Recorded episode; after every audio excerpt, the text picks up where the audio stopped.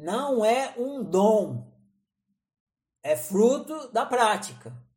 Falei para a pessoa, não é um dom. Isso que eu quero ressaltar para vocês. Não é um dom. Eu não tenho dom nenhum. Eu sou um praticante intenso, focado em autociência. Então não é um dom.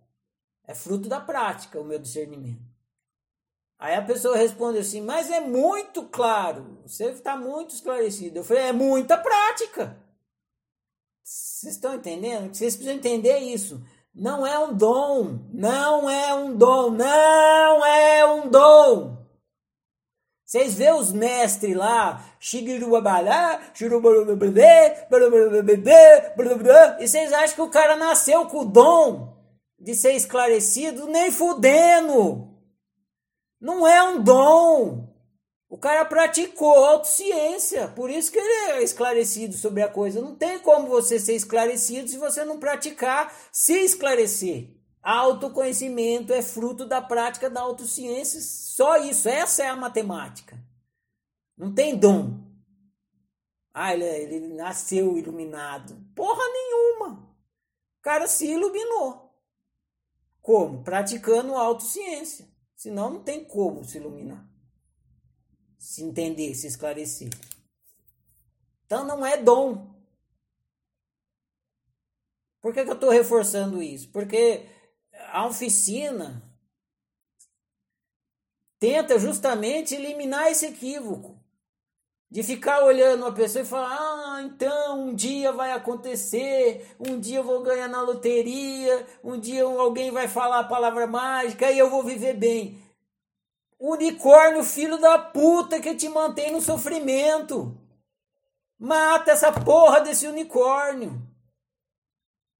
Fica cultivando, montado em cima desse unicórnio para quê? Para continuar vivendo mal? Não tem isso. Não tem palavra mágica, não tem dom, não tem milagre, não tem nada disso. Tem trabalho, trabalho, trabalho, trabalho, trabalho. Intenso trabalho de instante a instante de auto-observação, de autociência. Ou você paga o preço da sua iluminação, ou não tem iluminação para você. E o preço é esse, é dedicação na autoobservação, na autoanálise. Vocês já estão recebendo da oficina um monte de coisa de mão beijada. É só ir daí para frente. Vocês tiveram trabalho nenhum para receber o que vocês estão recebendo. É tudo de mãozinho beijada.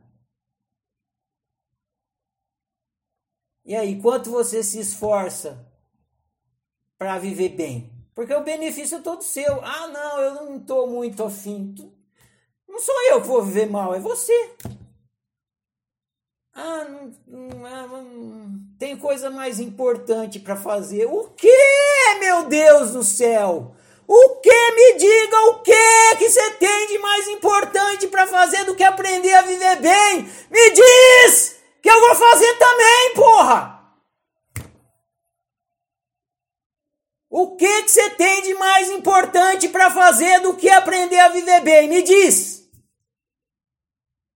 Então, por favor, por favor, por favor, pelo amor de Deus, né? O amor é importante. Pelo amor de Deus, larga esse unicórnio do milagre, esse unicórnio da preguiça Senhor, sai desse corpo que não te pertence. Esse trabalho não é ruim. E nem é trabalhoso.